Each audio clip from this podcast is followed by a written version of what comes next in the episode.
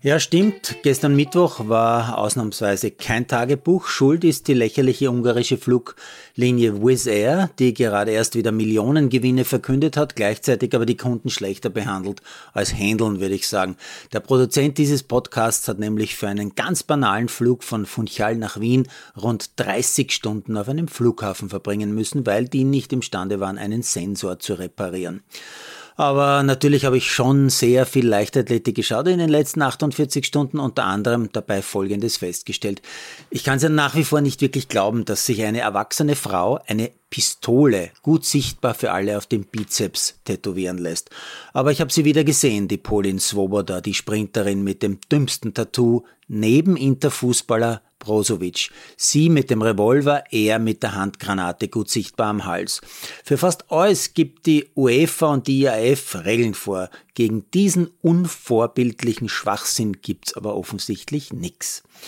Ja, und weil ich in Österreich äh, die Leichtathletik wieder ein bisschen streng beurteilt habe, kaum gesagt, sehe ich eine Menge Schweizerinnen in Top-Action. Die Sprinterinnen Frei und Cambucci über 100 Meter, ein Schweizer Läufer im 110 Meter Hürdenfinale, einer im Weitsprungfinale und auch noch ein Schweizer über 400 Hürden, einer über 200 Meter und einer über 1500 Meter im Semifinale und so weiter. Die Schweizer haben also eklatant mehr Athletinnen mittendrin in der Leichtathletikwelt. Nur so zum Vergleich. Am vierten Wettkampftag ist mir unter anderem Folgendes aufgefallen. 27 Läuferinnen absolvierten die 100 Meter Hürden unter 13 Sekunden.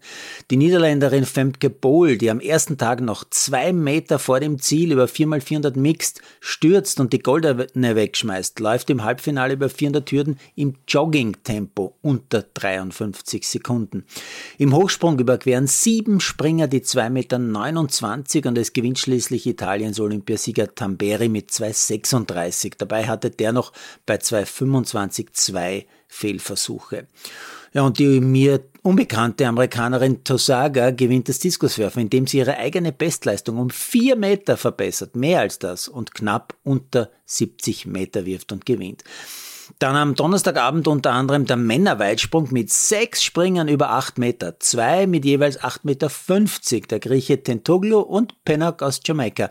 Und im letzten Versuch springt der Grieche, der übrigens sehr gut Deutsch spricht, weil der Papa seit langem in Mannheim lebt, mit dem letzten Sprung verbessert sich der Grieche noch einmal um zwei Zentimeter und gewinnt gerade noch Gold, knapp vor den Jamaikanern, die aber auch eine tolle Show liefern, sich aber hinten anstellen müssen.